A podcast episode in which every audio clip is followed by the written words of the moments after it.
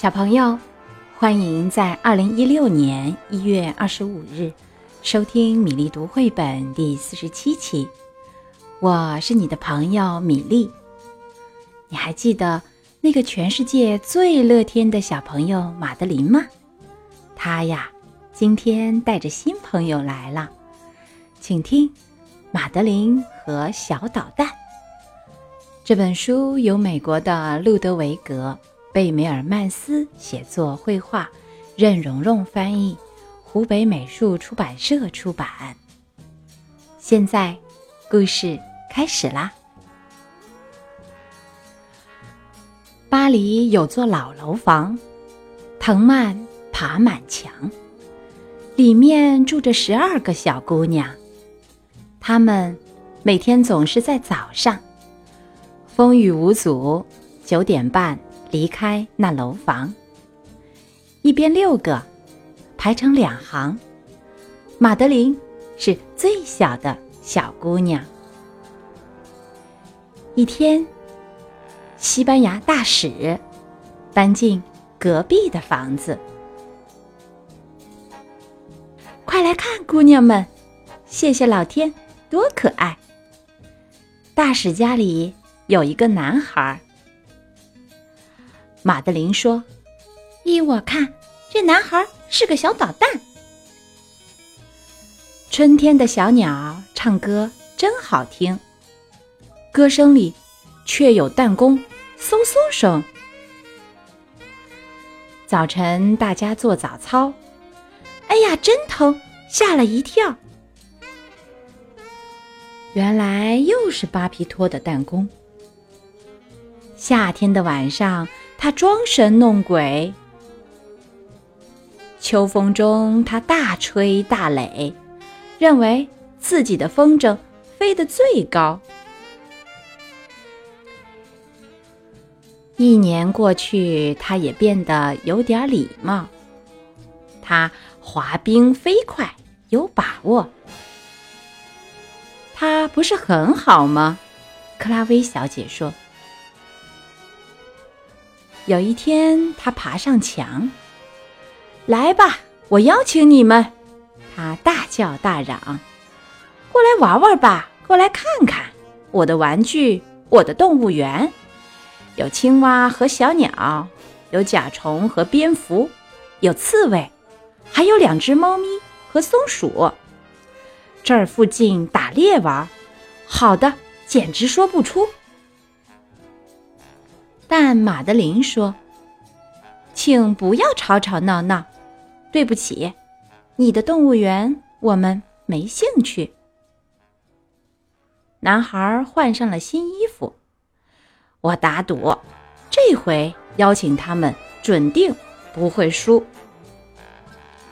马德琳回答说：“半个斗牛士就以为自己是英雄，拿我们当白痴。”这可怜的孩子只好离开，又孤单又难过。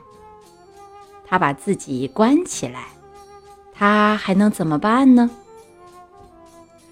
可没过多久，这个小精灵恢复原样，顽皮的实在不行。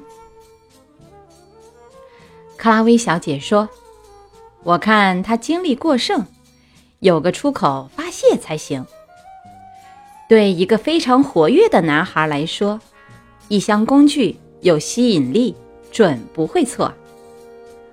我早知道，听一听，他玩的正欢，又敲又锯，干起活来没个完。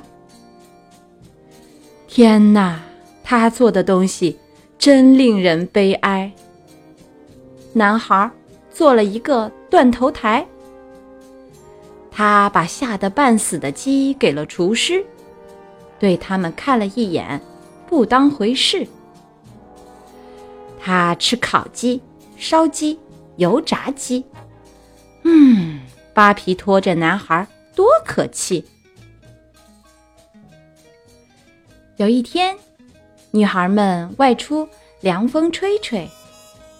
马德琳说：“哦，看看那是谁？”巴皮托把一个鼓鼓的口袋拿在手，越来越多的狗跟在他的身后，好像来了附近所有的狗。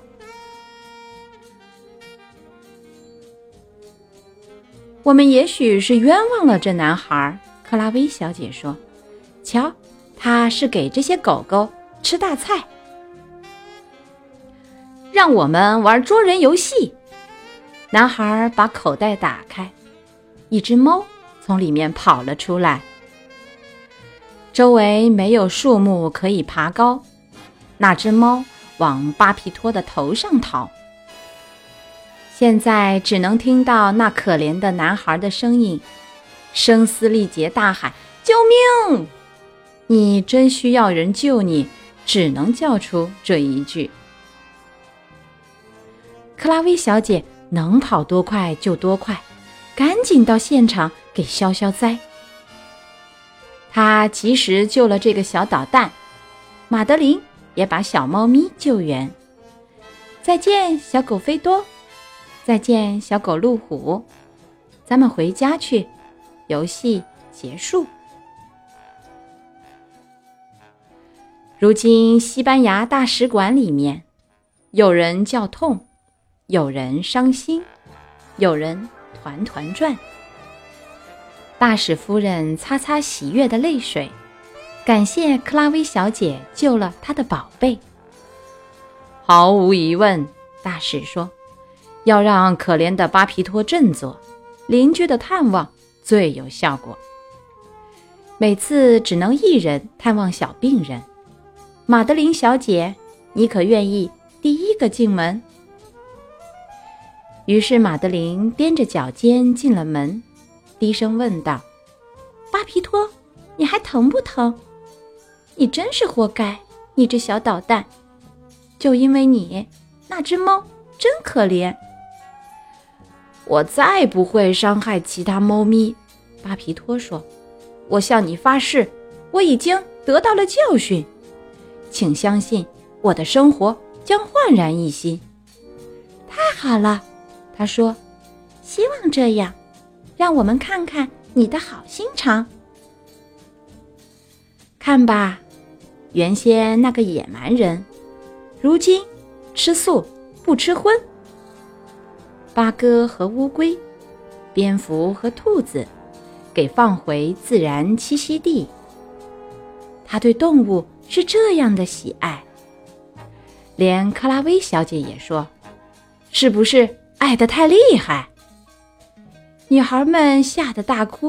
哦，马德琳说：“我知道该怎么应付。”马德琳对小男孩说：“小捣蛋，再不是巴皮托。”他说：“你给了我们骄傲与愉快，你是世界上最了不起的男孩。”他们回家吃下面包，然后刷牙。上床睡觉。接着，克拉薇小姐把灯关上。她说：“我知道，一切都会圆满收场。”好啦，小朋友，今天米粒读绘本的故事《马德琳和小捣蛋》就到这里，我们明天再会。